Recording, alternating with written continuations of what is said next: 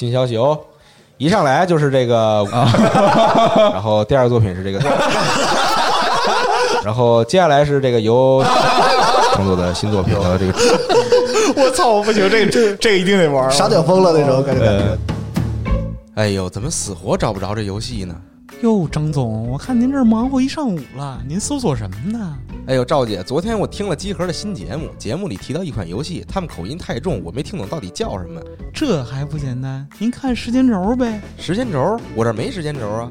您直接用集合 APP 听节目，一边听一边看，没听懂的时间轴上全有。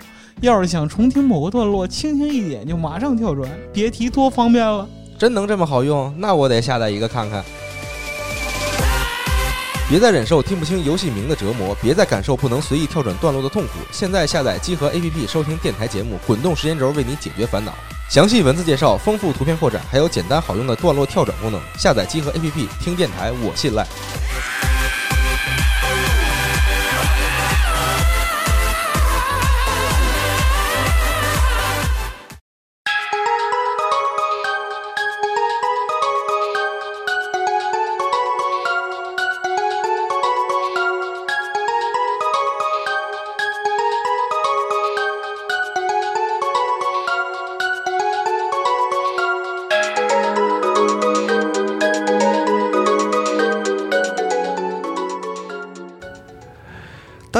迎收听新的一期《加流 Story》节目，我是龙马。大家好，我是大巴，我是冰。哎，流行之神，嗯，欢迎回来，我们继续。继续《流星之神二》的故事，哎，已经是电台的第四期，嗯，哦，一起来回顾《流星之神二》的最终话《流星之神》。哟，这嗯中化了，对，哎呀，日子过得好快，是吗？这一天又一天的，嗯，风海他们来到这个长市小岛，又有了一段新的不同寻常的神秘经历。长市小岛，我操，嗯，升仙了，这是呀。器官丢失沉迷案遭遇丧尸猛大汉。哦，哎哎，故事开始在八月份啊，嚯，风海他们的这个办公室啊，空调还坏了。摸鱼事务所是吧？嗯，地下五楼又热又湿，早就报修了，但师傅就一直不来。地下五楼也没有窗户啊，平时工作还得开电脑整理资料。空调坏了还要上班嘛，毕竟他们都是公务员，所以现在就是风海、小木、戈威和犬童颈部，他们都在编纂室里啊，就是满身大汗啊，精神涣散。这时候幽香就打电话说，他明天呢要和雾奇老师去休学旅行，旅游的地方呢是一个叫长市岛的小岛。嗯，但现在呢有三个人就突然来不了，现在呢能够去的只有幽香和雾奇，多了三个名额，就说这个反正就是包吃包住嘛，就问傅海他们去不去 啊？旅旅游，走一走。那我就不去，你俩去吧，还是你会接话、啊，不当这个电灯胆啊。是吗？别人老师和学生 也不是不可以。他们是休学旅行，真人秀嘛，嗯、现在情况就是这个请假出去玩嘛，嗯，还得领导批准。嗯犬童警部就是说旅游好啊，风海你们就去玩呗，嗯、也挺好的。反正我们这个编纂师休假呀，也是不用打报告的。嗯，这几天也没工作，空调还坏了，这班呀就别上了，真没什么意思。还能这样？我想听这句话、啊。这几天你说他装修怪吵的是吧？这个班啊，大家就不要上了。上班真不能太累啊，该玩玩，该睡睡嘛。是嗯，然后到了第二天啊，就是风海、小木、格威，还有这个雾奇和幽香五个人呢，就在港口碰头，嗯一起去坐船旅游。船上呢也有一些游客，但其中有一个人就是穿的比较特别，大夏天这个穿风衣戴口罩，不是过敏就是感冒，反正就是看着很奇怪嘛。夏日又要重现了。嗯，但这个人呢，其实也是风海他们的一个熟人啊。后面我们才会知道，在长市岛下船的人呢，就是比较少的。那个口罩神秘人啊，也下船走了。长市岛的地理位置是比较偏僻，岛上也没有太多的居民。现在呢，时间正好是中午十二点，嗯，小岛上就传来一个那种非常刺耳的报时的一个喇叭的音乐。嗯，每两个小时啊就会响一次，小岛喇叭就是准点报时。他们到大半夜也会响吗？这我不知道。半夜四点多给你响一次是吧？对，风海他们就先去了预定的酒店，在酒店外面，雾气大哥就说啊，传闻之前这里的老板啊就是上吊自杀了。嗯，还有说啊，这里原本是医院，到了晚上呢，幽灵就会突然出现。还有留言呢，就是说长试岛啊，有信仰死人复活的一个当地宗教。又来了，嗯，并且雾奇大哥他们旅行的目的呀、就是来调查一个岛上的宗教信仰。嗯，毕竟是民俗学家嘛。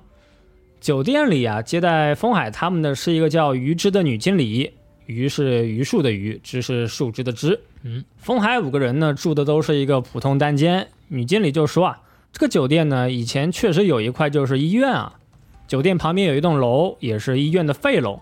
现在呢你们就注意啊，就是别到处乱走。酒店里面还有一些其他的客人，在前台呢就遇上了一个老作家，叫做世奇信之助。他呢就喜欢在酒店里面就是搞创作，有人照顾也安静，也是酒店的老 VIP，但就是这个有一些脾气啊，不好接触，对服务呢也是特别挑剔。嗯，旅馆里面有一个服务员叫做小谷谷龟一郎，这个人呢就是特别擅长待人接物，也能记住客人的要求和爱好。对于这个要求多、脾气怪的一些客人呢，一般都是小谷啊他去主动来接待。这么牛逼的人还当服务员，该升升升职了。就很多牛逼的人啊，他们都是在一行里面干出来一个不同寻常的光彩嘛。就像毕老师一样嘛你，你别，你快别，毕老师是哪一行啊？你问毕老师，别问我呀。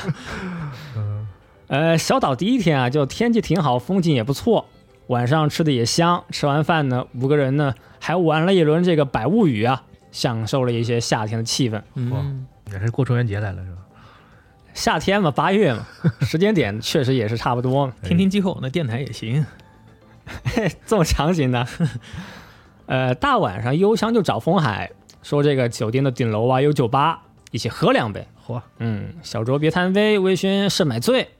结果幽香呢就把自己给喝醉了。之后雾奇大哥啊，他也找风海说，我们兄弟啊好久没有一起喝酒了，今天晚上必须斟两杯。雾奇大哥早有准备啊，自己带了威士忌，就是边喝边聊。风海呢喝了一轮也没顶住，就站得不稳，还想吐，没办法。武奇大哥啊，又带着风海去了酒店的医务室。这种情况不一般都是让他睡一晚喝上就好。酒 喝到医务室也不至于，操！嗯，狠吗？医务室里现在呢，只有一个年轻的女护士，护士的名字叫福井，福井是短头发。过了一会儿，医生就来了，是一个女医生，叫做七原希美。之后呢，就叫她七原。嗯，七原是长头发呀，看上去比较干练，身上呢有一些这种香水的味道，有时候啊就会给人一种那种呃清新脱俗的感觉。哎呦，嗯，七元就让风海躺在床上，先打个点滴，挂个水，让雾气也别等了，先回自己房间。呃，然后七元呢接个电话也走了。嗯，在风海躺在医务室的这个时候呢，突然就听见啊外面有这个拖着腿，就是慢慢走路的声音。半睡半醒的风海啊，就看见窗户外面有一个红色的大眼嚯，新浪，发光了。小浪是吧？可能是微博上多了，晚上做梦了。晚上刷手机啊，是，睡觉前不要上微博啊。但风海呢还是意识模糊，往床上一倒，继续昏迷。醒过来是早上七点，刚刚回到自己房间，就立刻有人敲门。风海透过猫眼一看呀，发现门外呀，居然是一个衣冠不整的大汉。他的发型十分凌乱，胸口啊还有一些伤痕和溃烂。哇呀，门口的怪大叔吓得风海退了两步，冷静下来呢，再看一次啊，这回就发现门口呢是一个警察，警察的体格不大，他的名字呢叫大野原刚，职位是巡查。大野原就说啊，昨天晚上呢发生了一起伤害事件，所以啊他就来进行一个询问和调查。嗯，风海就说：“哎，巧了嘛，自己是这个警视厅的刑警，虽然没带证件啊，但是你可以打电话到我们这个警视厅，到我们编纂室啊，你去进行一个确认。打电话到地下五层是吧？嗯，大演员就打电话过去，编纂室接电话的人呢不是犬童，居然是道明寺。哟，道明寺就说啊，让风海、小木和戈威一起参加这个案件的调查。长势岛是一个这种小岛啊，警察只有大野原一个。今天呢，也是快要变天了，狂风大雨，来台风了，所以现在呀，其他的警察局呢人都来不了，交通就是过不来，船和飞机呢都是不能开。开始金田一了，开始。案件呢是一个猎奇伤人案，案发现场是酒店的三零二号房，这是一个双人房，被害人呢是一个人来工作上班的这个上班族，被害地点是房间的浴缸，你看都是上班闹的，还是不能上班。浴室的镜子上呢，用血啊画了一个被火焰包围的蜥蜴的图案。哇，浴缸里面有大量的冰，已经过了一段时间，血和冰块呀、已经混在一起。房间里面呢，还发现了两个这个空的杯子和空酒瓶。用血画蜥蜴也挺难的吧？你蜥蜴 画的还挺好的，是啊，蜥蜴多难画呀，说不定说不定想画的是壁虎。画不好就变成别的了。说明这个犯人练了很久，是啊，每天就画。根据大野原的这个说明呢，说晚上有一个神秘男子啊，就给医务室打电话，叫医务室的人马上来，并且这个男的应该就不是被害人。叫了前台，打开房门后啊，就发现被害人呢就已经在浴缸里面就一直昏迷。当时这个被害人呢腹部有手术的痕迹，嗯，能看出来腹部被切开，然后又被缝好。这个伤呢，有可能就是被害人啊内脏被取走的一个证据。嗯嘎腰子了，对，大野原说啊，这个案件呢已经不是第一次了，这已经是第五起。之前几个月呀，酒店已经发生了四个类似的案件。嚯，嗯，这是酒店吗？第一起案件是在四个月之前，有一个男客人就打电话到医务室，说自己在房间和别人喝酒，醒过来呢就突然发现啊自己在浴缸里，并且腹部还很难受，血啊也是一直在流。这个男客人呢立刻就被送到了小岛上唯一的一个医院，叫青山医院。最后男客人活了下来，但身体呢却永远的少了一个器官，左边的肾脏没有了。我的妈呀！真被人嘎了腰子。我天，还给他留一个，还挺不错。哎，医生就检查嘛，说伤口的处理是非常到位的，应该是专业医生的一个手法。也是因为这个伤口处理的好啊，送到医院才能够活下来，生命呢是没有大碍。根据大野原的一个案件记录，当时打电话的人和被害的男客人呢应该不是一个人，但打电话的到底是谁，现在呢也是没有线索，还没查到具体的一个身份。根据当时酒店的记录啊，男客人是单身来到酒店，并且没有同伴。那么电话里啊说和别人一起喝酒，另外这个人到底是谁？酒店呢也是完全没有头绪，就是你问我，我问你啊，谁都不知道。嗯，之后的几个案件都和这个差不多啊，只是这个被取走的器官不一样。女经理就说，呃，就是刚刚这个被害人叫中田，他是昨天来的，准备是住三天，他是一个人过来工作嘛，并且是没有带其他同伴的。本来中田住的是一个单间，到了晚上呢，他就说啊，想换一个双人房，呃，然后经理呢就安排给他换了。之后中田还打电话说要一瓶红酒，还要两个杯子。经理就觉得呢，应该就是有人来找中田，但现在呢也是不知道是谁。不过中田入住的时候啊，就问过一个奇怪的问题，嗯，说这里有没有做那种服务的女人，就是那种晚上能在床上打扑克的，嗯。嗯，就想问经理呢要一个小卡片，哦，嗯，但经理就说牌瘾犯了，排瘾犯了，排瘾犯了，我怀疑你们又又又在暗示我。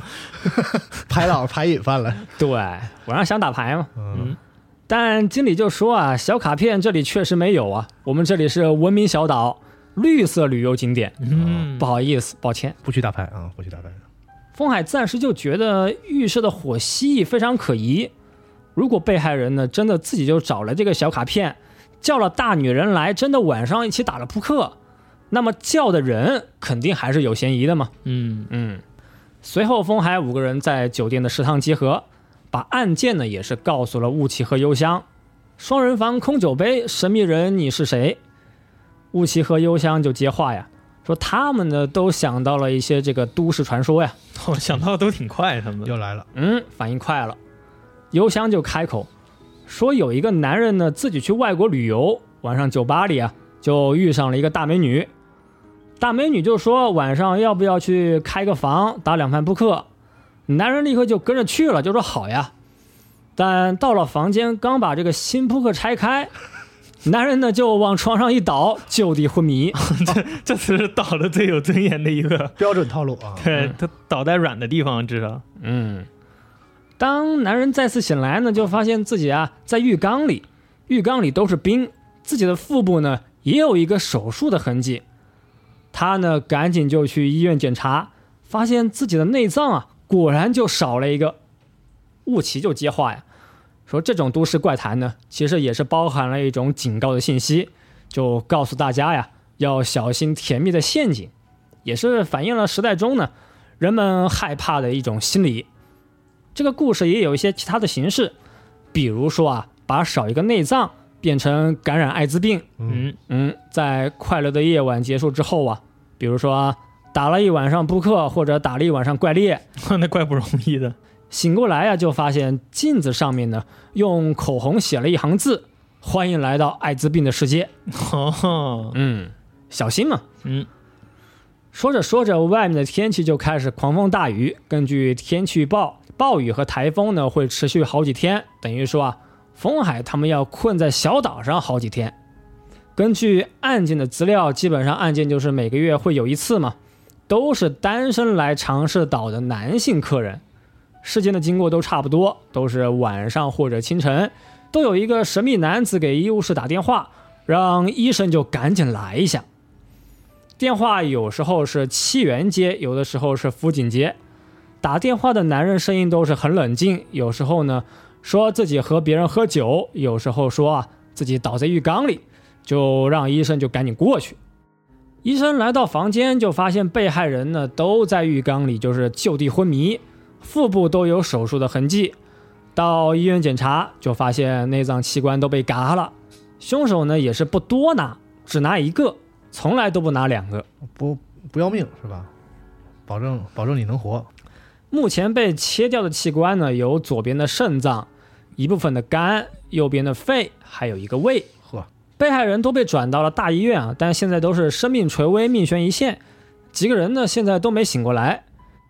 被害现场这些客房里面啊，没有搏斗的痕迹，也没有强行开门的痕迹啊。比较特殊的一点呢，就是这个镜子上面呢，都用被害人的血啊画了一个这个火蜥蜴图案的文章。嗯，这些被害人的客房里面都叫了客房服务，有的呢是叫了两人份的食物，呃，比如说是有这个两个果盘、两份三明治、两个酒杯啊，喝了酒，等等等等，就类似这种。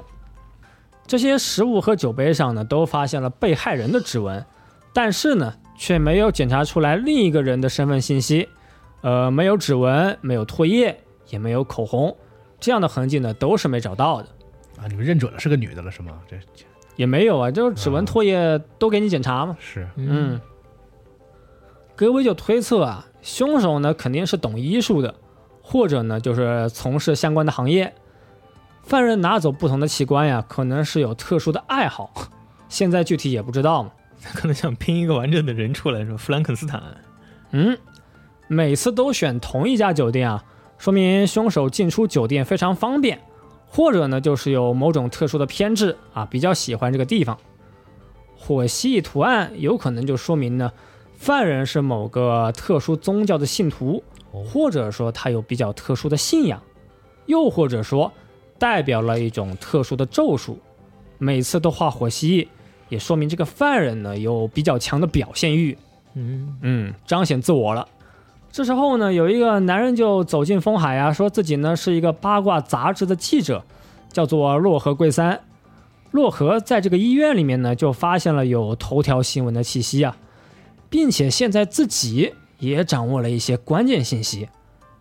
他就对风海说：“说如果你们想知道，就来找他啊。”各位就觉得洛河很可疑啊，我们不用理，嗯，很可疑，也不用理。就记者嘛，嗯多搭理也没什么好处，警察可能都这么想。嗯，接下来呀、风海他们就来到医务室，就询问一下七元医生。七元的神态呢，现在就是很疲惫，但身上啊还有一些香水的气味。七元就说，昨天晚上呢，有一个神秘男子打电话让他马上过去。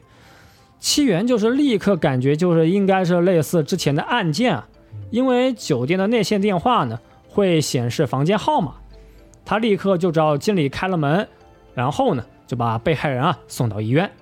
医院呢是小岛上的青山医院，院长是叫青山医生，也是酒店医务室的负责人。哦，嗯，青山医院呢是一个小医院啊，只有青山一个医生，所以现在呢，小岛上的正规医生啊，只有七元和青山两个人。就缩小嫌疑范围了，是吧？哎，这次被害人被切的部位啊是右边的肾脏，目前呢已经是紧急处理，但由于现在还是起台风下暴雨，病人呢还是送不到大医院去。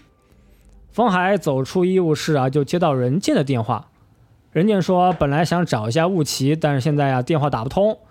任健就说啊，你让雾奇呢就调查一下流行之神。话还没说完，电话就断了。台风天啊，信号不好也打不回去。风海就和雾奇说啊，流行之神这个东西你要不调查一下吧？雾奇心里面呢，当时就有了一点底。雾奇就说啊，他的调查呢，应该和案件是没有关系。嗯，但之后风海才知道啊，这两者的关联可以说是非常紧密。风海几个人又去前台，在前台上班的是小谷，就问小谷要被害人的一些登记信息。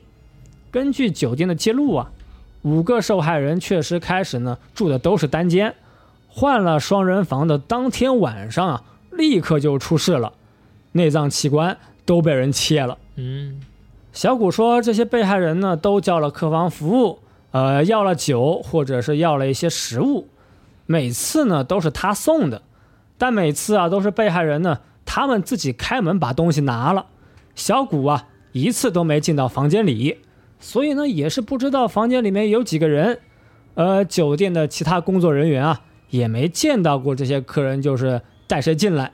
这时候幽香从外面逛了一圈回来，说外面好玩呀、找到了一个花田，全是红色的花，还挺好看。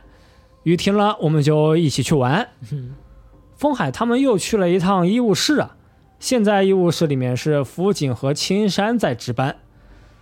青山医生年纪挺大，满头白发。青山就随口说啊，说犯人呢，我觉得就是七元，犯人肯定是医生嘛，七元能做手术，福井呢他是护士，没这个技术。每次出事之后啊，七元都是心不在焉，神态上呢就看着非常奇怪。青山还说啊，七元这个人啊，过去还杀过人。嗯，他过去呢是东京的一个大学医院的内科医生，但是因为手术失误，导致患者就是当场暴毙。嗯，因为出过医疗事故啊，七元呢也是没了工作，后来呢就找到了小岛的酒店，来这个医务室啊来工作上班。忙了一天，到了晚饭的时间，风海他们呢就正好路过前台，就看见小谷啊又在接电话。小谷说：“你要点香槟？哎呦，好好好啊、我一会儿就给你送到。”小谷就看这个内线电话上面显示了一个 SR，应该就是套房的意思、s w e e t room 啊。SSR 呢 那 Super？Super Suite Room，牛逼呗，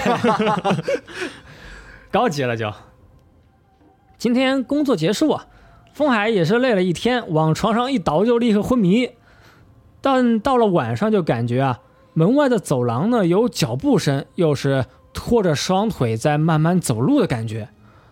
风海就从猫眼一看，就看见一个人的背影啊，但是他在打开门，走廊上并没有人。风海就把门关好，往床上一倒，继续昏迷。嗯，嗯，第二天啊，天气还是台风加暴雨。今天幽香就是没什么精神，看上去就是发烧了、感冒了。昨天顶着暴雨出去玩，今天感冒了。浪的，哎呀，合情合理。早上戈威就说啊，又有新的案件，又有人遇害了。哇，时间呢是今天早上。发生案件后啊，酒店呢就是自己偷偷处理，没有立刻通知警察，也没和风海他们说。哦，嗯，案发地点就是高级套房，呃，也是之前说的 S R 的房间，情况呢还是和之前一样，被害人在浴缸里，浴缸里呀血和冰混在一起，镜子上呢也有火蜥蜴。房间的桌上开了一个香槟，两个酒杯呢也是摆在一起。被害人的名字叫德增健二，也是一个单身过来玩的一个客人。嗯，他伤口的位置在胸部，目前呢也送到青山医院进行了一些紧急处理。女经理就说啊，当时被害人呢也是晚上打电话说要换高级套房，顺便呢还叫了酒店服务，要了这个酒和杯子。当时送酒和杯子的呢还是小谷。小谷就说啊，当时呢他也没进去。被害人呢，还是就是自己把东西啊就拿进房间，所以啊，他也不知道谁在里面。嗯，小谷说，不过啊当时在门口呢，好像闻到了有这个花的香味，房间里面没有花，可能呢就是谁用了一些香水。嗯，啊，这时候记者洛河也凑过来呀，就拿出他写的一个新闻报道，说东京的一个医院里面呢，有一个多重人格的医生啊。在手术中就是失去意识，导致了医疗事故。女医生隐藏的人格啊，是凶恶的杀人狂魔。哦，嗯，这个报道呢，其实说的就是七元医生。哦，这不巧了吗？嗯这时候七元啊也从外面进来，说这次被害人呢是没了左肺，但好歹也算是活了下来。接下来风海就问了七元几个问题。第一个问题啊，就是七元的香水。七元说啊。呃，是因为这个医务室呢有消毒液的味道，为了不让病人觉得不舒服，所以自己呢就习惯用一些便宜的香水，来点六神，嗯，清爽一下。嗯，第二是七元过去的一个经历，七元说啊，以前确实是东京的一个著名医院的一个医生，但由于手术呢出了事故，导致患者当场暴毙，所以啊。才来到酒店的医务室呢，来工作上班。他原来在东京的医院应该收入还不菲哦，这就不知道了。嗯嗯，过去的医疗事故啊，也是给七元呢造成了这个心灵创伤。他现在呢是一个不能拿手术刀的情况。嚯，嗯，七元呢得了手术刀恐惧症。嗯，各位就说要不你试试，你还挺狠，就拿手术刀嘛，就给七元让他现场做个实验。七元拿了手术刀，当场就是要接近昏迷的一个情况，手在疯狂的抖。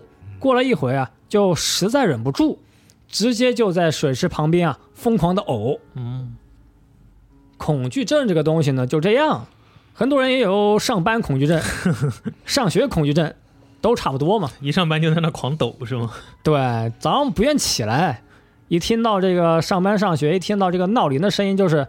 手在狂抖，在床上狂扭，这症状还挺严重。是是没办法。现在的情况就是七元啊，他确实不能用手术刀，肯定不会是这个开刀的犯人。七元就说啊，他其实呢也是没有当时手术的记忆，呃，关于手术事故的过程呢，也是别人和他说的，可能就是身体呢触发了一个保护机制，保护了心灵，忘记了当时啊。痛苦的回忆。嗯嗯，风海对目前的情况呢，也是就简单想了一想。第一呀，现在的被害人都是单独上岛的男性客人，但是呢，都是缺少一个关键的目击证据，所以呢，搜查呀都进行不下去。第二，目前被害人呢已经是达到六人，总共丢了六个器官：左肺、右肺、左肾、右肾、肝脏。还有一个胃，在这拼黑暗大法师呢，啊，凑齐一套了。对，每次都选不一样的器官，风海认为啊是犯人刻意做的，肯定有他特殊的目的。到目前为止，丢失的器官呢也都不是致命的器官，呃，就是少了也能活，就是活得很凑合。接下来，风海和小木呢就去了这个青山医院。小岛上的唯一的一个医院，医院呢也是青山的家呀。青山就是还觉得犯人就是七元嘛，但风海就说别人七元呢有这个手术刀恐惧症，真的就是做不了手术，拿不了刀。青山医生就接话呀，他说呢，他早就知道七元是不能拿手术刀的，但也有可能就是其他人用手术刀嘛，犯人不一定只有一个。他就是瞎猜瞎聊啊。风海就说啊，你知道七元不能用手术刀啊，也知道小岛上医生呢只有你们两个，那小岛上还有谁能够做这个比较专业的手术呢？谁还有这个手术技术呢？青山就说这个确实就不知道了啊，就换个话题，说小岛上以前就是有迷信啊，说这个小岛呢只能本地人住，外人来了小岛啊都会遭到小岛神明的惩罚。青山呢他是相信科学啊，但就说小岛的本地人就是还是比较排外，以前呢是没有外面人来。小岛上迷信的说法说这个不信仰小岛神明的人就会立刻暴毙，但如果是信仰神明，在举行仪式，就能够让死人重新复活。哦，嗯，但复活的人啊，与其说是人呢，不如说是野兽。他们会袭击人类，还会吃人肉。这就僵尸呗。哎，青山自己是不信的啊，但是小岛上有很多这个历史书，有很多古代记录，都有这些死人复活的仪式和记录。青山就认为呢，这是小岛上的一种地方病，一种比较特殊的水土不服。青山这么多年来呀，也做了很多这个这方面的科学研究，但现在呢，也是没有一个比较具体的研究成果。嗯，青山还说啊，在十年前呢，有一个年轻人，他为了救自己的亲人，就是来到小岛，就想知道死人复活的具体仪式和方法。当时青山就对这个年轻人呢说了他知道的信息和传说，但最后啊，却导致了一个非常悲惨的结果。他也没说这年轻人是谁哦。哎，对，就藏着不说呗。嗯，嗯，几个人还在问话呀，就突然听见隔壁房间呢有一个奇怪的声音，就是那种拖着腿在慢慢走路的声音。青山就说呢，是医院的一个打杂的男的来了啊，正好啊，他也要工作了，转身就走了。嗯，风海他们就回到酒店，雾奇啊就拿了一本世奇写的小说，说这是一个恐怖故事，讲死人会变成丧尸，在岛上徘徊，收集活人的内脏。丧尸们只要收集七个器官，再放进自己的身体，他们呢就能够彻底复活，变成活人。龙珠是吗？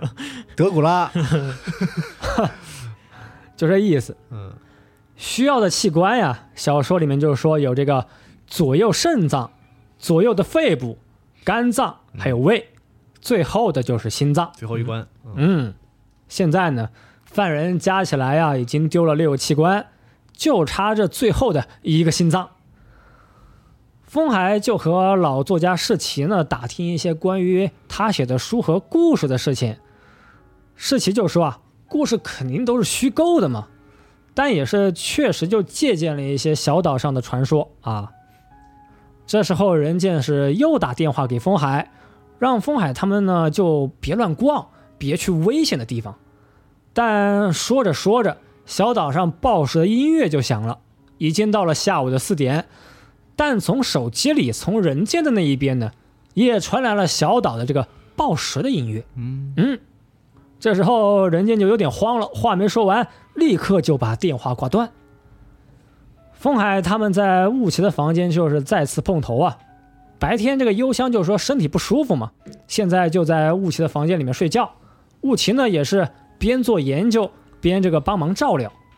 突然呢，幽香就是发出了野兽的嘶吼，整个人突然就是力大无穷，哦，三两下抓住风海，嘴巴也张得很开，嘴巴还在流口水，神态啊就像是恶鬼。饿了，饿了，哈，点外卖。士力架。小木就上前按住幽香，但幽香呢还是非常狂暴，但又在瞬间啊失去力气，往地上一倒，就地昏迷。嗯，去医务室，气源呢就给幽香做了一些紧急处理，打了镇定剂。现在呢也是不知道具体是什么病，是什么原因。到了晚上，风海和小木就在酒店里面啊，就轮流站岗。深夜呢，只有女经理啊在前台值班，来两个警察还是有点用的，轮流站岗可以。确实有点用。女经理于之就说啊，今天晚上呢没有人换房间，但是有客人点了夜宵，点了一个这个海鲜杂炊。这个客人最开始就是住双人房，晚上呢也是点了一个单人份的夜宵，和之前呢是不一样啊。风海一听是双人房，立刻就有了不祥的预感。女经理呢也是立刻打电话过去确认啊，这个点夜宵的客人呢果然是没接电话，不出意外是出意外了。嗯，不出意外是不可能的啊。风海和小木呢就冲到四零八号房，就是那个记者啊，就是记者洛河的房间。哦，嗯，到达现场发现房门没关，进去之后呢，就发现洛河啊已经在浴缸里昏迷，冰块和血呢还是混在一起。真的是昏迷吗？哎，突然一个黑衣人从房间里逃走，他脸上有面罩，还丢下一个手术刀。同时在走廊的另一头啊，相反方向也有一个人影，是一个男人的背影，还是熟悉的脚步。男人呢就拖着腿在慢慢走路。嗯，嗯，风海警察的直觉啊，告诉他就先追男的。这个男人的衣服很破，但是力气啊真的不弱。男人看见风海啊，直接就把风海抓了起来。就在风海要失去意识的瞬间，雾奇大哥呢突然出现，呃大喊了一声“安谈哦，”。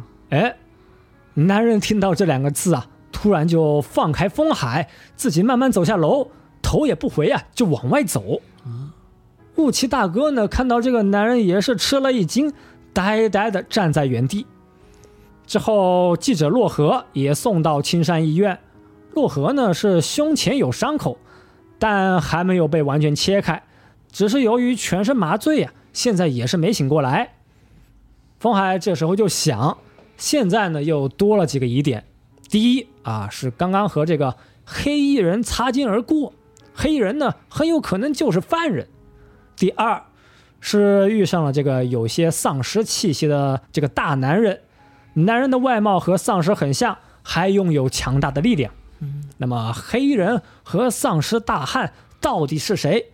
他们的目的呢又是什么？还有雾奇大哥最后喊的这个安谈又是什么意思呢？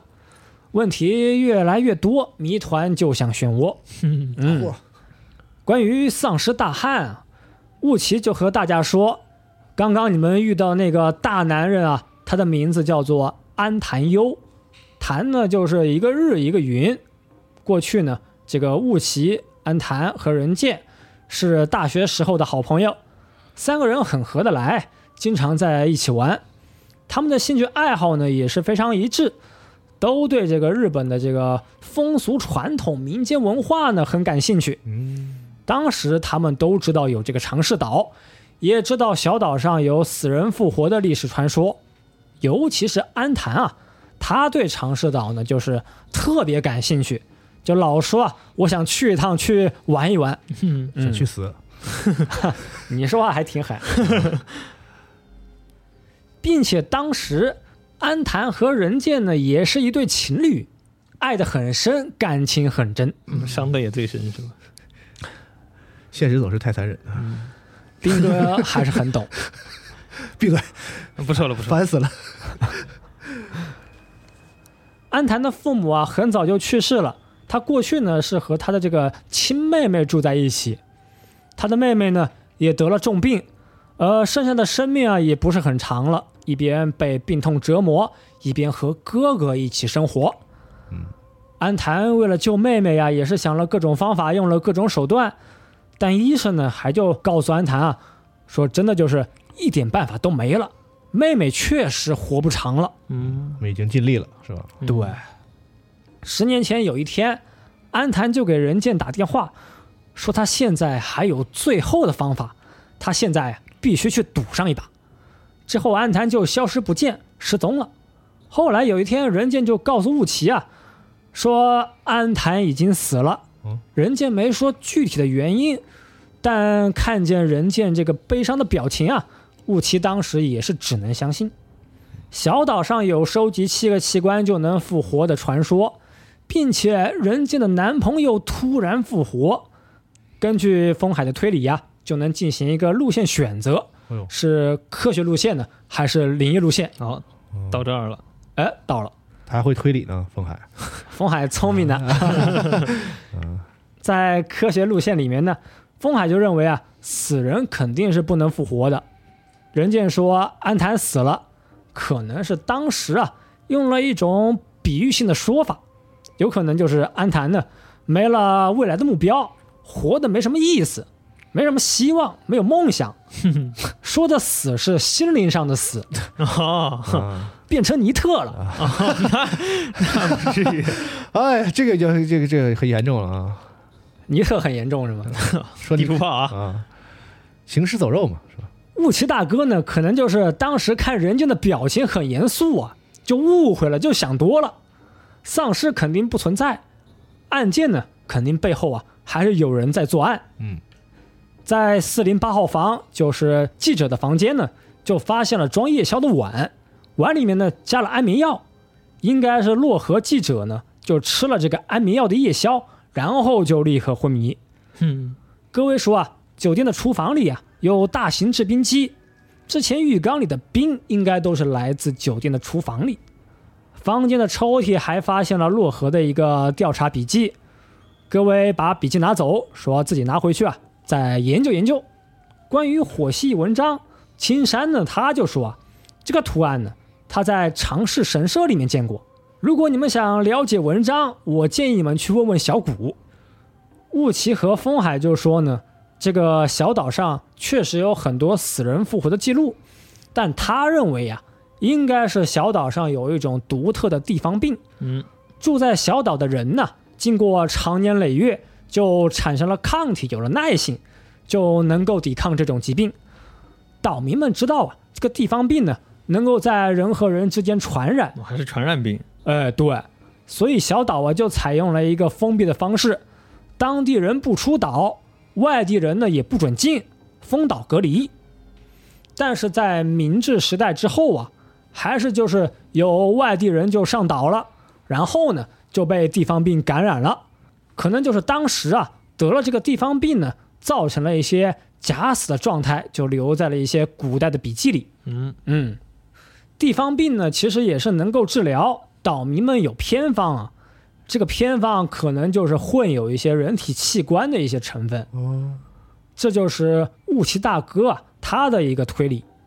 呃，所以小岛上才有了一个死人复活需要活人器官的古代传说。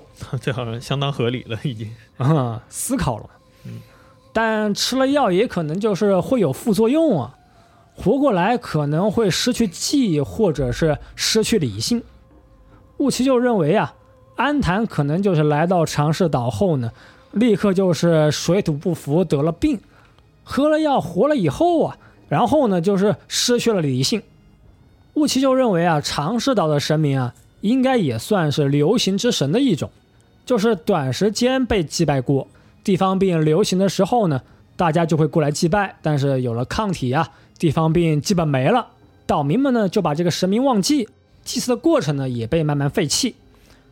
现在小岛上的神社啊，已经是一个完全被废弃的状态啊，也没有岛民们祭祀的一些痕迹了。嗯，接下来啊，风海又想去找小谷问话，但是找了一圈都没看见。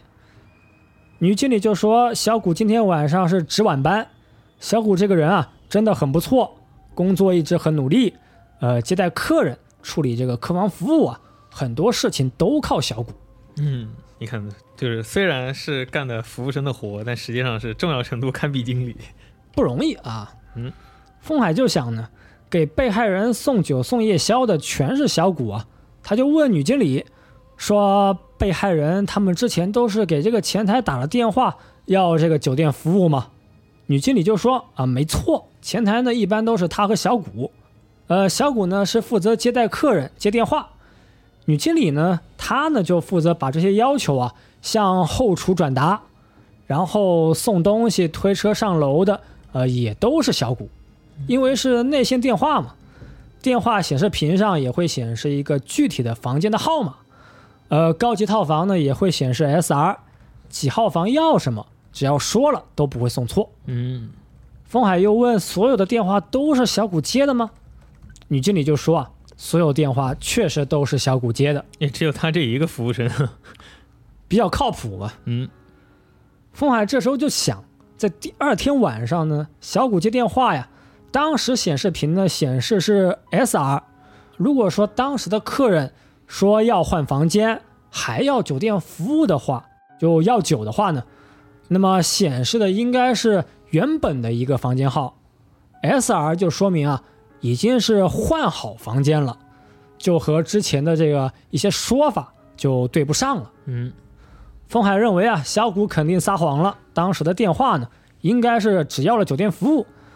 那么，由于酒店接电话和接客人的环节呢，全都是小谷主动上前主动去做，那么有可能就是小谷啊，专门瞄准单身的男性客人，提前的给他们打电话，找理由啊，说酒店给你换房间。客人们呢，听到说能够换大房间、好房间，一般呢都不会去拒绝。嗯，呃，送酒送吃的，可能就是送给客人的时候啊，是一人份。晚上小谷呢，再用备用钥匙，再把另一份餐具啊给拿进去，伪装成有两个人。哦，所以没有指纹什么的。嗯，风海这么一想呢，思路就是非常清晰啊。呃，到最后的这个洛河遇害案，可能就是这个记者洛河呢，他直接找女经理呢，就是当面点了夜宵，没打电话。这一次啊，小谷呢就没有办法进行一个两个人点夜宵的一个现场伪装了。嗯，风海认为小谷有很大的嫌疑，但现在呢也是没有一些确实的证据。之后，风海啊又了解到小谷的一些身份信息。第一是小谷之前在东京的大学医院里面呢做过实习，嗯，以前是一个实习医生，哦，但是突然就不干了，突然呢就回小岛的酒店来上班，学医可能啊是吧？学医太累了。是五年呢。第二呀，是小谷的家是长氏神社，父母呢都是神官。小谷的父母在去世之后，神社呢就被小谷东京的伯父给继承了。嗯，伯父用了一些不正当的手段，就把小谷啊赶出家门。伯父的目的呢，应该就是为了神社的土地，为了地皮啊，觉得地值钱，亲情呢没那么重要。嗯，嗯，听到这里呀、风海三个人又赶紧来到长氏神社，走到神社里面，发现神社有一个门，门上有一个铁钉，钉子上面的图案呢，就是看过好几次的火蜥。蜴。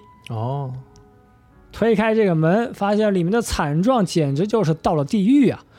一个小房间里全都是各种血的痕迹，从颜色上来看，应该是经过了这个几十年甚至上百年的累积。啊，房间的地上有很多肉块，大的、小的、干的、湿的，各种内脏也摊了一地。房间里面也有一大堆苍蝇。嗯，在小房间里面坐了一个人，不是别人就是小谷。在小谷边上还倒了一个人啊，这个被害人就是青山医生。哦，小谷拿了手术刀，准备切开青山的胸口。风海就说：“小谷，你赶紧住手！”小谷说：“他谁都没杀，之前的患者也没有死，杀人之后啊再复活就行了，这样就没有杀人罪了。太合理了吧这？”确实，思路是清晰的。嗯，小谷说：“人真的可以复活，他们代代都这么做。”小谷想把人们从死亡的痛苦里解放，这肯定也是长世之神的愿望。小谷说：“现在他只缺心脏。”小谷就是一刀捅开青山，还用青山的血啊画了一个火蜥蜴的图案，确实练了很久啊，很熟练。说来就来啊，对，关键时刻小木冲上小谷，小谷呢头也不回，立刻跑路。几个人分头行动，格威和风海啊，先把青山送到医院，小木呢就继续追捕小谷。医院里，七元也赶过来呀、说小谷呢捅伤了青山的肺部，现在需要立刻手术。七元有手术刀恐惧症，说自己啊因为过去呢手术失误，害死了一个小男孩。其实七元也是想过自杀呀，但他的生命呢是重要的人给他的，真的不能就是随便就死，随便结束。风海就说啊，如果你为了弥补过去的失误，现在更应该去克服恐怖。现在呀，只有你能救青山。起源就是大喊了几句“哥哥，哥哥”，然后闭上眼睛，下定决心，就是准备手术，让大家先都出去。各位留在医院，风海呢又赶紧出门去支援小木。小木就打电话呀，说他现在呢已经是把小谷追到了悬崖边上。嗯，风海就是赶到悬崖，发现海边悬崖只有两个人，逃窜的小谷和追他的小木。但在小谷的面前突然出现了一个猛男，这个大汉就是安谭。嗯，安谭还和之前一样，没有理性，还力大无穷，干个小谷轻轻松松。这也能压上是吧？最后，安谭把小谷压在悬崖边上，悬崖下面就是海浪。关键时刻，安南和小谷啊，还都是滚下了悬崖。哦，哎，小谷刚开始还飘在海面，但风海呀、就看见海里出现无数的白色的鬼手啊，鬼手就缠住小谷的身体，渐渐就把小谷拖进海里。这是这是科学线是吧？科学，尝试神啊，哦哦，合理。风海本来打算去救小谷啊，但是有一种无形的力量把风海的身体呢，就是又定在原地。之后在海边也发现了小谷的尸体，但是一起掉下海的安谭，现在呢还是下落不明。以眼还眼，以牙还牙，玩弄生命的人，最后呢也付出了自己的生命。事件的真相也是随之沉入海底。回到青山医院，七元的手术呢，就是顺利成功。风海就说啊：“七元医生，谢谢你。”七元说：“风海啊，我也谢谢你，没有你。的话，我也没有手术的决心。”小谷和安谈啊，他们两个人都掉入海底，一个暴毙，一个下落不明。七元的脸色呢，突然苍白，吃了一惊。这时候天气好了，雨也停了，风海他们回到酒店，幽香也醒了。身体呢就是没什么问题，但是呢也是没有了之前发狂的记忆。这时候啊，七元也是回到酒店，各位就说啊，当年你医疗事故的真相呢，其实不是你想的那样。根据各位这个洛河的笔记啊，有了一些自己的分析。各位就说，当年手术失误的其实是那个实习医生。七元在发现问题之后呢，立刻接手，并且指挥实习医生赶紧叫人。嗯，但七元接手之后呢，患者小男孩呀还是当场暴毙。哦，虽然和七元呢没有直接关系，但七元还是受到了很大的打击。当时啊就在手术室里面就失去了意识。嗯，但实习医生带人来，看到这个情况就说了谎，说是七元主刀动手术导致了这个医疗事故。结锅了。哎，这就是各位的推理啊！七元一听呢，又吃了一惊啊，连吃两惊。事件基本结束了，急救飞机也来了。风海他们呢，就打算把幽香也送上飞机，去大医院检查身体。但刚到医务室啊，就发现辅警和黑衣面罩人啊，他们推着幽香的担架一路狂奔。混乱中，面罩人的衣服也被撕破，露出了背后的伤痕。通过这个背后的伤痕，雾奇就知道了，面罩人不是别人，就是人剑。他为啥知道啊？就看过别人背呗。是啊，为什为什么呢？这不是这里头很有很多故事了，我就 是还可以补个四点五出来是吧？你问我，我问你，你说这段你接啊？呃，七元就说啊，辅警呢以前是在东京的一个医院上班，医院的名字叫鸭根田大学附属医院。嗯哼，这个医院呢也是人健工作上班的医院，也就是说，人健和辅警呢应该就是很早就认识，都同事。在辅警的宿舍房间里，找到了一些关于长势岛传说的书籍和笔记，嗯，还找到了一个青山的一个当时的一些笔记。笔记里就说啊，十年前安谭为了救妹妹，他就来到长势岛来探索死人复活的传说。妹妹这时候呢也是没几天能活。当时青山呢就把他知道的事情啊全都告诉了安谭，说传说其实应该就是一种地方疾病，水土不服呢，就会进入一种假死的状态。嗯，青山他一直都相信科学，觉得死者复活啊肯定是不可能、不存在。但是当时呢，安谭听了就是不信，他就想先让妹妹感染这个地方病，先试一试，太狠毒了吧这？说不定她身体本来的病啊就会暂时停止。再等她醒过来呢，可能啊身体就会有所好转。以毒攻毒嘛。嗯，嗯，当时安谭呢已经是陷入疯狂，他拿走了医院死去患者的所有的内脏，然后安谭就消失了，妹妹也不见了。过了几天，任健就来到长势岛，来找安谭和他的妹妹，但没过多久啊，酒店旁边的这个医院废楼就发生火灾。当时青山也赶了过去，在火灾现场就发现任健浑身是伤，这些伤呢看着像火伤，但细看又不一样，嗯，像是一些啊充满一些诅咒的伤痕。哦，任健之后呢，就离开小岛，也没说晚上火灾的原因和细节。后来青山就在小岛上遇上安谭，不过安谭啊已经没有理智，虽然力气很大，但是没有记忆，也没有什么智力。青山呢，他就觉得安谭啊是因为这个地方病苏醒复活之后呢，由于副作用，理性和记忆都没了。嗯，青山就把安谭养在医院的一个小房间里，保证一个基本的吃住，观察安谭的变化。知道了这些信息呢，风海他们又来到酒店被封锁的另一栋楼。以前这里是医院，现在呢这里是废墟。风海他们走进手术室啊，发现任健就在里面，但七元却拿了手术刀架住了辅警的脖子。哦，幽香还是在担架上面又继续昏迷啊。任健就对七元说：“不要做傻事了。”七元就说：“他不傻，他被哥哥救过，因为哥哥才活到现在，所以他现在要救哥哥。”七元的哥哥就是安谭，在十年前的火灾前，也是在这个手术室里面啊。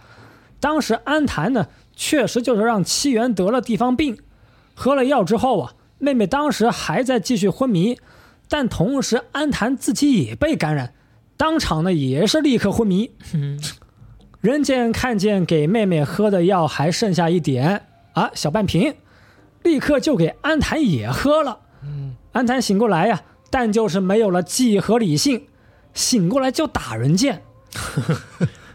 人健看男朋友醒过来还打人，立刻就感觉不对劲，回过神来呢，就发生火灾呀。之后人健就认为呢，他已经失去了拯救活人的权利。这也是呢，为什么人家的工作是法医，只想和死人打交道了，活人拯救不了了。这也能串上是吧？但但是七元没事儿是吧？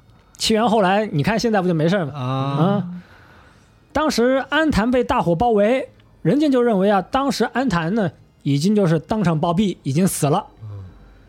七元就说啊，现在我就是要帮哥哥，现在呢只要有一个心脏，哥哥就能恢复原样。嗯，如果小谷早点收集完内脏，哥哥呢也会更早得救。小谷死了，之前的医疗事故也白费了。也就是说啊，七元和小谷是共同犯罪，两个人的目的是不一样的。嗯，七元是为了复活哥哥，小谷根据之前的话呀，他的目的可能是想恢复长世神的信仰，振兴家族的神社。嗯，格局大了。风海就想呢，七元当时搭档的实习医生啊，很有可能就是小谷。风海就对七元说：“七元，你住手吧，你克服恐惧啊，不应该是为了杀人，你的手呢，以后应该还能够拯救更多的生命。”听到风海的话，七元的动作有些犹豫，瞬间小木呢就冲上去救下辅警，风海呀、他也冲上去压住七元。这个时候啊，那个男人再次出现，不是别人就是安谭。安谭虽然没有理性，但是还是凭借本能保护妹妹，立刻就把风海呀、一拳干飞。我好像知道怎么一拳干飞。安谭也是暴君嘛，牛逼嘛。安谭看了一眼人剑，慢慢的就转过头来呀，叫了一句“人剑哦还是稍微有那么一点点理性的。”。嗯，这时候医院的废墟开始崩溃，天花板和水泥块呢也是不断的在掉下来。但安谭没让七元和人剑受伤，他顶住水泥块，没让水泥掉下来。为了保护好身边的七元和人剑啊，安谭眼神坚定，一步不退。这一次一定要保护好女朋友和妹妹。最后的结果就是大家都顺利逃脱，但安谭呢却被废墟掩埋，没跑出来。嗯，整个事件就是到此结束。案件的犯人就是七元和小谷，七元是幕后主使，小谷呢负责开刀手术。七元的想法就想给哥哥安谭进行一个器官移植，想让哥哥恢复，但他其实心里呢早就知道了，这么做呢也是没什么用，都徒劳。但因为岛上有这个传说，他呢也必须赌一把啊，冲一把。最开始七元呢就知道小谷的身份，在医疗事故的时候呢，当时七元呢也是故意就见死不救，为后面的计划呢就做铺垫，让小谷啊成为他的帮手。七元说他不会以死谢罪，他会选择继续活下去，继续承受痛苦和后悔。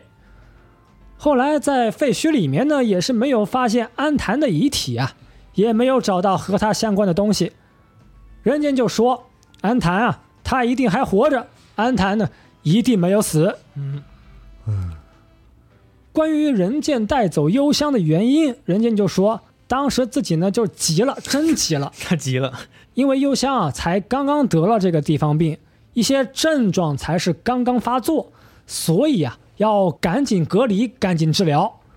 发病的原因呢，呃，其实到现在人间已经是差不多弄明白了，是因为小岛上有一种花叫茜华花，外观像扶桑花，它的花粉有强烈的毒性，大量吸入呢就会造成这个类似狂犬病的症状。哦，之前幽香出去玩，不是说看见这个漂亮的花田嘛，很多花嘛，就是这个茜华花。可好嘛，嗯，在水土不服的初期啊，只要用吃茜华花的虫子做一种特殊的药物啊，呃，以毒攻毒，就能达到一个这种特效治疗的效果。嗯，行行吧，吃个小虫子。结束了案件的调查，风海就给犬童警部打电话，犬童就说：“玩的还开心吗？我今天啊已经下班了。”风海说呢：“哎呦，真没完，又工作了又加班了。”犬童就说：“怎么老工作啊？回来再写报告吧，该玩还得玩，出门啊不能烦。”感觉很像咱们周六会说的话，是吧？这就是科学线的故事啊！啊，科学线的故事到此结束。两位有什么想法？好像他作为一个流行之神的最后最后一话故事，显得不那么科学，也比较科学了。又科学又不科学。对，我现在好想知道那个被砸的那个安坦最后去哪儿了。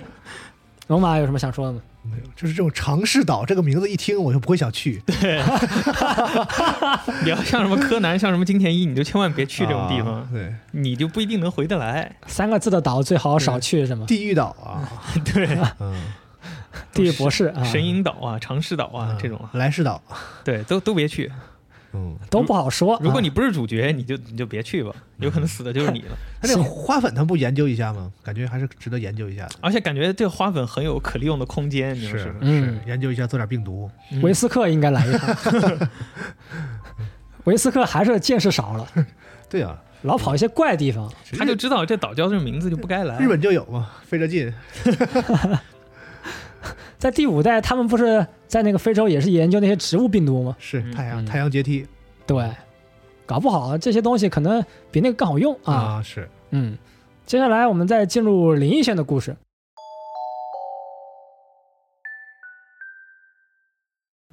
这一次因为是最后一话呀，其实灵异路线的整个流程呢都是差别不大的，哦，几个小的地方有一些不相同的地方，就前面和最后这个推理的部分都是一样的。哦，呃，在这个推理的时候呢，风海会认为啊，安谭是真的死了，然后真的复活了。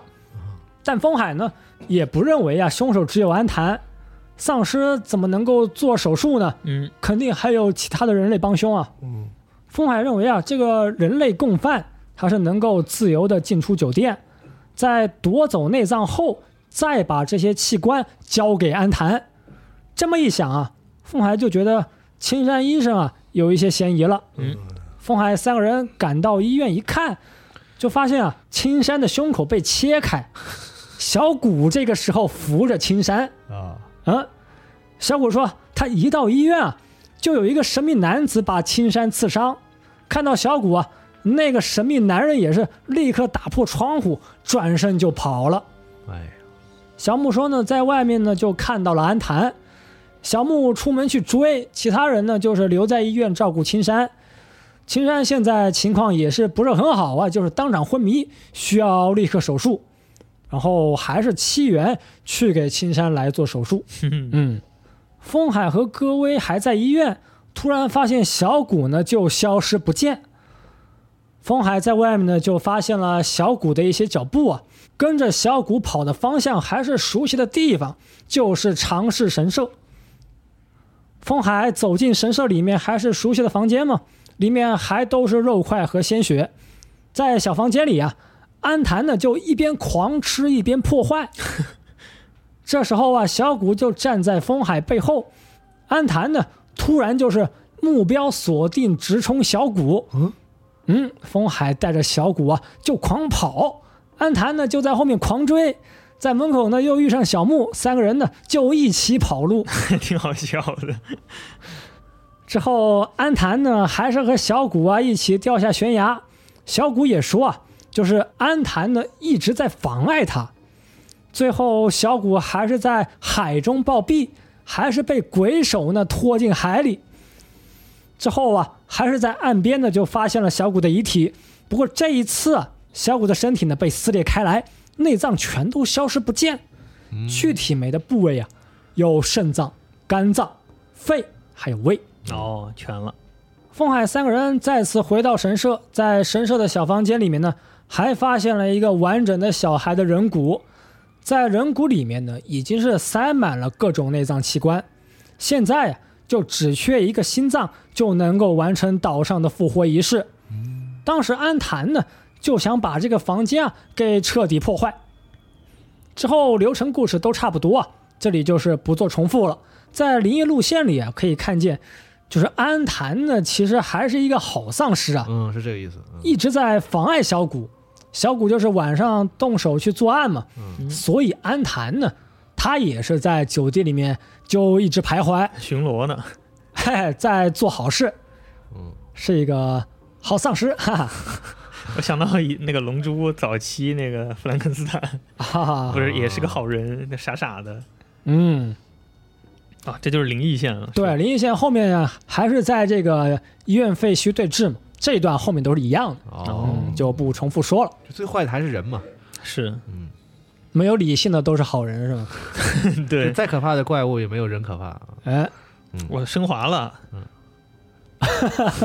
故事不都是这样吗？嗯呃，灵异路线也结束了啊，啊最终话呢也结束了，嗯，二代我们就讲完了，等于。但其实还有番外篇。哦，还没完啊，还得补上啊。我们还有节目听是吧？要讲就就讲完了，是不是？番外篇其实流程还挺长的，因为有几个小故事嗯，就自己玩啊，差不多后面番外篇的故事也有接近十个小时，哦，这么长，啊对，就还能再做一期。啊，好，好 朋友们懂大巴的意思了啊。啊，还有第五期啊，这不是最后一期，嗯哎还有第五期，然后就大家是先想听番外篇呢，还是想再听一些其他的呢？他们肯定全都要啊。啊，可以点菜啊。行，那你们点一点吧。那你们两位这个最终话结束了，有什么想法吗？我的想法就是宁可上班，也不要去这种岛上玩。我觉得多上班是吧？对这个是，他这个《流行之神》，我觉得就体现了一种信则有，不信则无的这样一个思路啊。这个世所以叫流行之神嘛。这个世界上总有一些这个怪事啊，你可以用不同的方式去解释它啊，但嗯最终呢都是解释不通的啊，也不知道到底怎么回事儿，就很神科学跟非科学线最后就串到一起了。很神秘，很神秘。你说风海为什么出去玩也要加班？这个事情呢也解释不通。啊，我我我们这个我很能理解，虽然解释不通，是吧？出去玩就不要带电脑，不要带证件，不要不要不带证件也不行，出 不要带工作证，件，别带手啊机了，对带身份证。就有有事报警，我不管啊，我不管，我 我对 不是人家的职业是警察，你报了警你还得上班。是啊，嗯，是行，好，哎，那我们这第四期就到这儿，哎嗯，那我们还有下一期第五期啊，讲一讲番外，行，哎，你已经帮大家点好菜了是吧？啊，那先点，啊，这个不这个系列的第五期是是这个啊，但是好如果你们想想先听别的话呢，我们可以让大巴老师先做点别的。哎，啊大家在评论区请留言。啊，你想听啥啊？也不一定你点了就能有啊，我们可以就是大家可以说说看，主要是满足一下有些朋友想点菜的欲望。啊，最后上什么还是大巴决定。点点点啊有，的朋友就是哎想点这个想点那个，然后没地方点是啊，啊。有人点这个火爆腰花啊，有人点这个鱼香肉丝。啊嗯大宝老师一听，好，我给你来个宫保鸡丁，大概就是这样啊。好，那我们就废话少说，下期再见。拜拜拜拜拜拜。拜拜。